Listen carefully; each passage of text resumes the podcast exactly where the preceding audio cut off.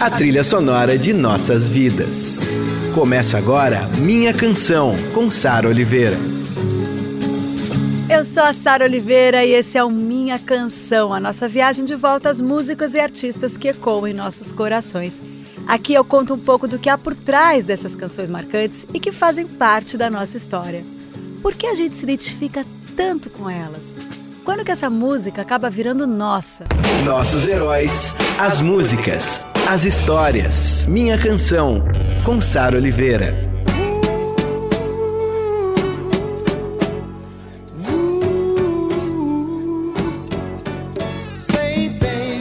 Tá começando o penúltimo programa dessa temporada do Minha Canção e para mim é uma honra destacar o quanto a gente celebrou a música negra nessa temporada, né? Hoje tem o programa do Marvin Gaye, semana que vem tem Michael Jackson. A gente fez outro dia um programa lindo sobre a Nina Simone, fora os brancos que também usam e abusam do blues no seu som, né? Amy Winehouse, Rolling Stones, Bob Dylan e todos esses artistas brilham no meio, em volta, no centro ou através da grande música negra americana, a black music, o blues.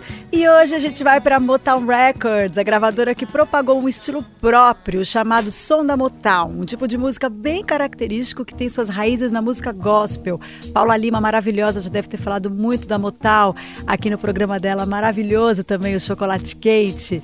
Ó, quem nos leva a essa viagem, como eu falei no começo do programa, é o Marvin Gaye, simplesmente o dono da coisa toda.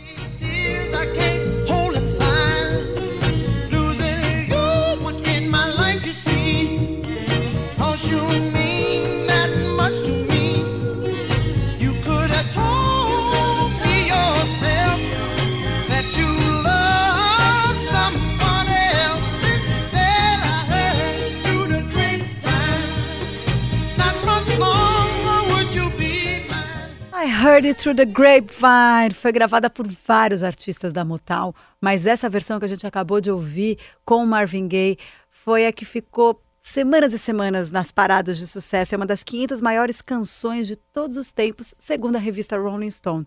É deliciosa, né?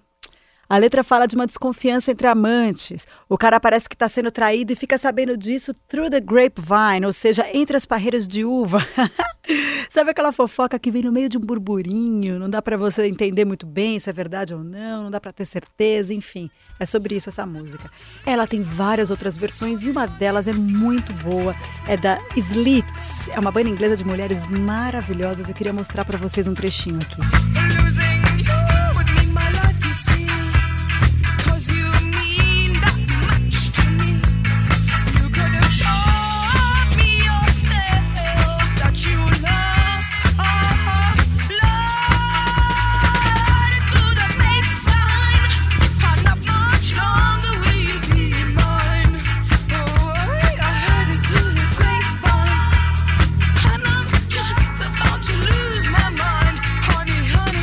Trechinho de I Heard It Through the Grapevine com as The Slits. Saiu um bônus no primeiro disco delas, que é uma pérola, e quem curtiu procura aí na internet, The Slits. O disco se chama The Cut. Era um dos álbuns preferidos do Kurt Cobain, vale a pena vocês irem atrás. E já que a gente começou a ouvir vocais femininos cantando Marvin Gaye, a gente vai para alguns dos grandes hits dele. Parcerias com a elegantérrima Tammy Terrell. Olha só que beleza esse dueto. Ai,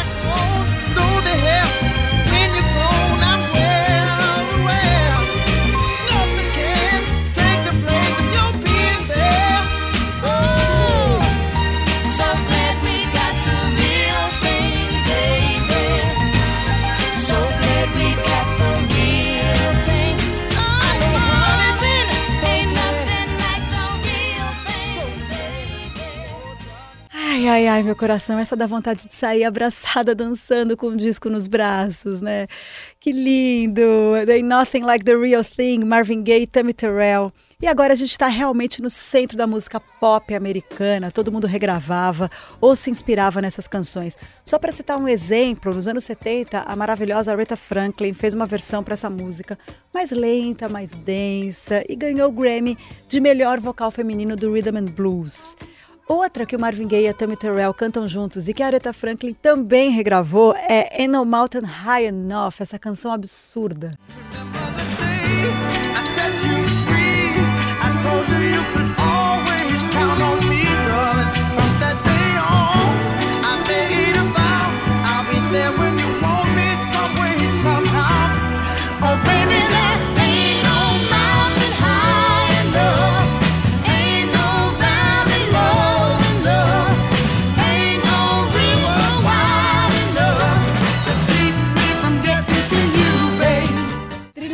Vários filmes. And No Mountain High Enough, Marvin Gaye Tammy Terrell. O clipe dos dois cantando juntos é lindo, mostra muito a conexão que eles tinham, né?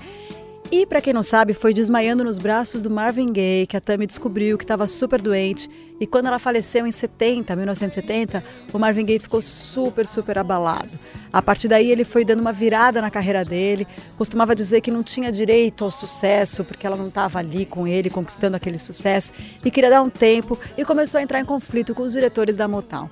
Essas histórias que giram em torno de grandes gravadoras, como a Motown, como a Detroit ou a Chess Records de Chicago, são bem complexas, né? Tem vários aspectos delicados em jogo, claro, entre eles uma tendência a controlar demais os artistas.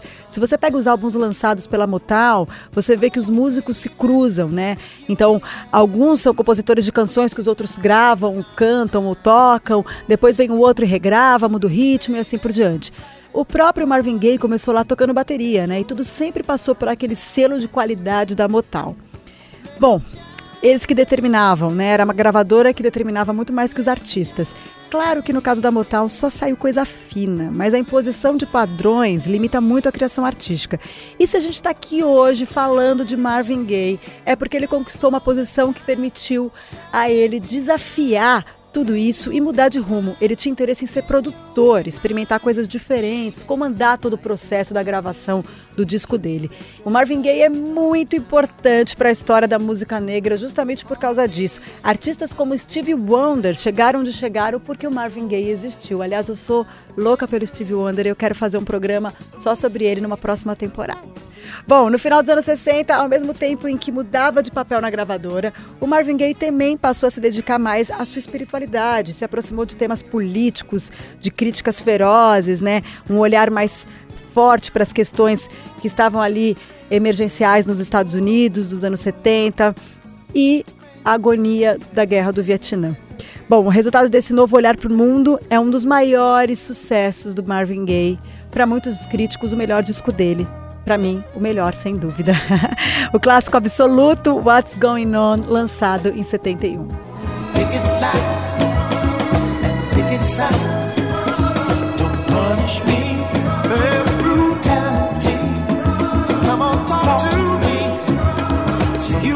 see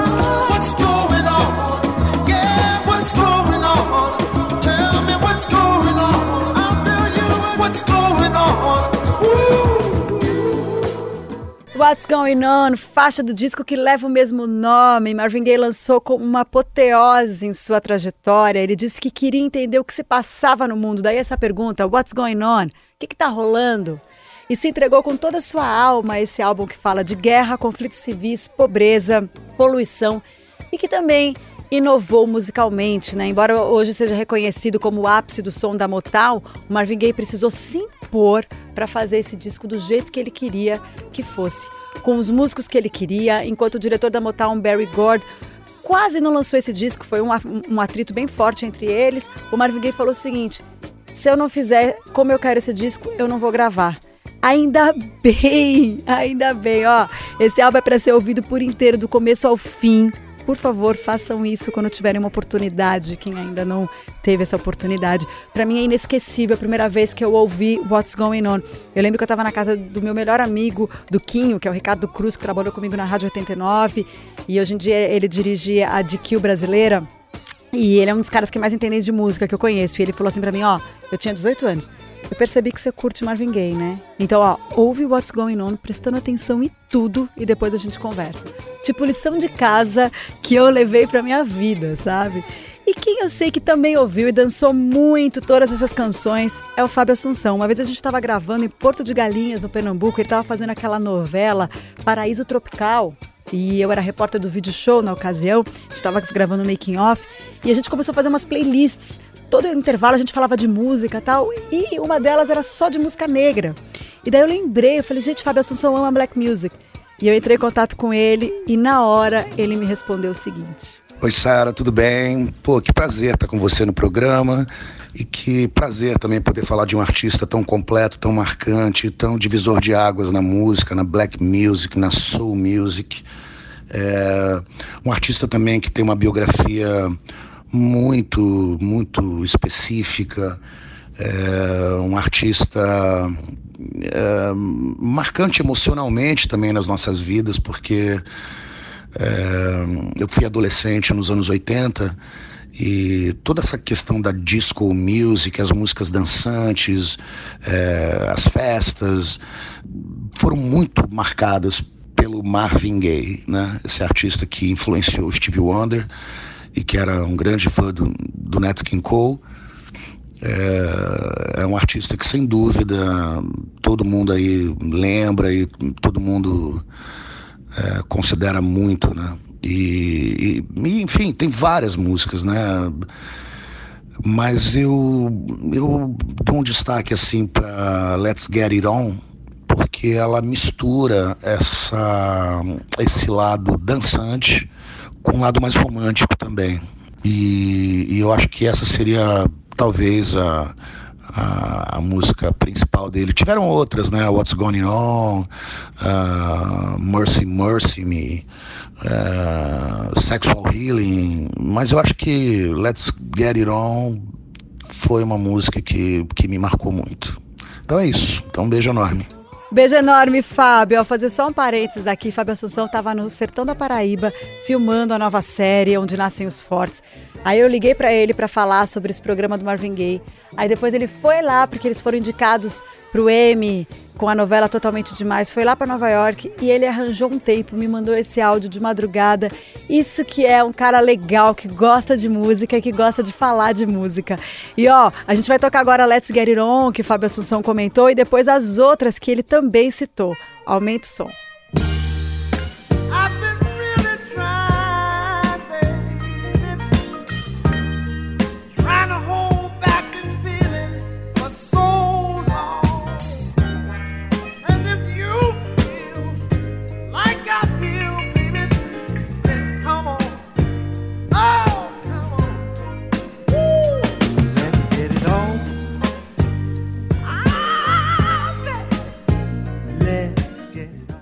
Let's Get It On, Marvin Gaye. Essa é de 72.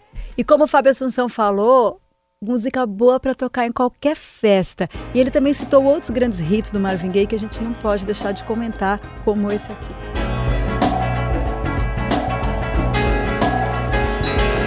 Whoa, oh, mercy, mercy me. All things ain't what they used to be now. Where did all the blue skies go? Poison is the wind that blows from the north and south and east.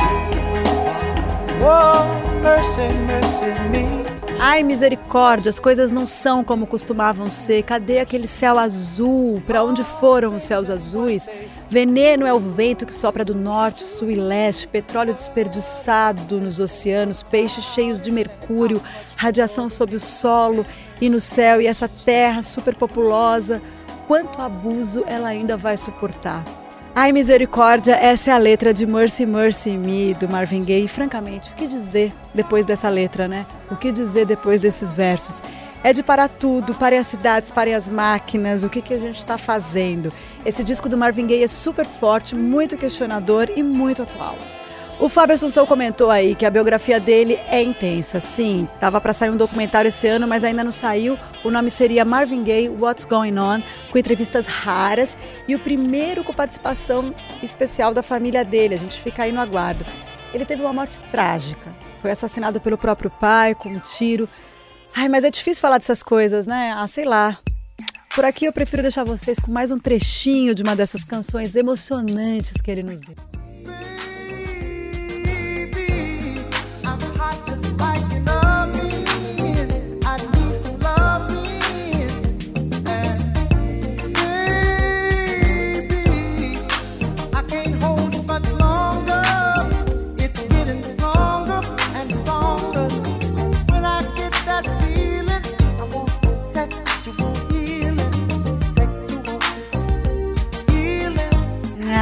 Fiquemos com esse calor de Sexual Healing, encerrando nosso programa sobre Marvin Gaye, The Prince of Motown, The Prince of Soul, só música deliciosa, inclusive várias que eu amo, que não Não daria tempo de tocar aqui Trouble Man ou You Can Live But It's Going to Cost You, do disco Here My Dear, de 78, que é lindíssima. Enfim, só uma informação aqui: a Motal original se transformou no museu em Detroit, nos Estados Unidos. Dá para visitar, quem se aventurar por lá, é só ir conhecer. E o Minha Canção Marvin Gaye vai ficando por aqui. Sexta e domingo às 5 da tarde. Depois eu vou subir um compacto com os melhores momentos no meu canal de YouTube. E semana que vem vai ao ar o último Minha Canção desse ano, né? O último episódio dessa temporada. A gente vai produzir um grande finale poderosíssimo. O programa vai ser sobre o Michael Jackson com participação especial de Caetano Veloso. Beijo e até lá. Você ouviu Minha Canção com Sara Oliveira.